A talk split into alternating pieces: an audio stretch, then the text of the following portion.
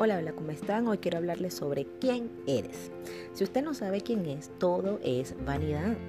Cuando descubrimos quiénes somos, descubrimos lo que Dios ha hecho y esto cambia el rumbo de nuestras vidas. Usted puede adquirir muchas cosas, pero si usted no sabe quién es, todo es vanidad. Para mí fue difícil entender quién soy porque este, yo me sentía como Nicodemo en, en el libro de Mateo lo dice, ¿cómo se hace esto? es que yo crecí entre Colombia y Venezuela.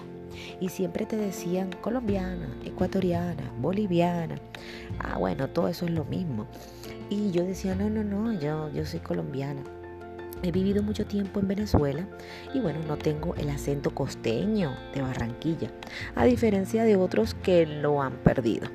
Las personas no determinan no terminan aceptándote, bueno, porque eres inmigrante, porque este, vienes hasta acá, no sé, a comerte las cosas. Y bueno, termina siendo como que un híbrido y una mezcla porque ahora tienes un acento diferente y eso hace que comiences a perder tu identidad. De manera que muchas veces uno crece con esos rechazos, esas miradas que te hace la sociedad. Y bueno, cuán peligroso es todo eso, perder identidad. Conozco muchas personas adultas que no saben quiénes son, ya tienen muchos títulos, tienen muchas cosas, tienen muchas carreras, pero no saben quiénes son. ¿Tú sabes qué me salvó a mí? Yo te lo digo con toda propiedad, conocer a Dios Padre. Cuando tú conoces a Dios Padre, Él te direcciona. Hoy te pregunto, ¿quién eres? Respóndeme, ¿quién eres tú? No es que me digas tu nombre o tu nombre completo o tu profesión o tu estado civil o tu nacionalidad o si tienes o no tienes un brazo o una pierna. ¿Quién eres tú?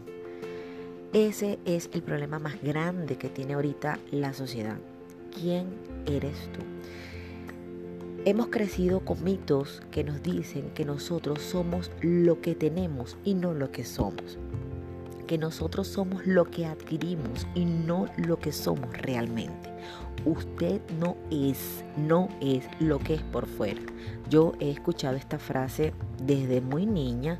Estudie para que sea alguien en la vida. Yo creo que todavía se utiliza. En otras palabras, te dicen que si tú no estudias, usted no es nadie el estudio es más que usted. Eso es lo que te quieren decir.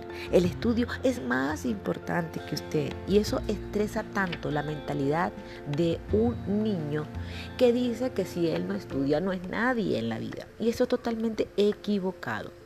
Yo no voy a menospreciar el estudio, usted debe seguir estudiando, usted debe reforzar la autoestima de ese niño que está creciendo, pero también tiene que decirle que tiene que terminar sus estudios.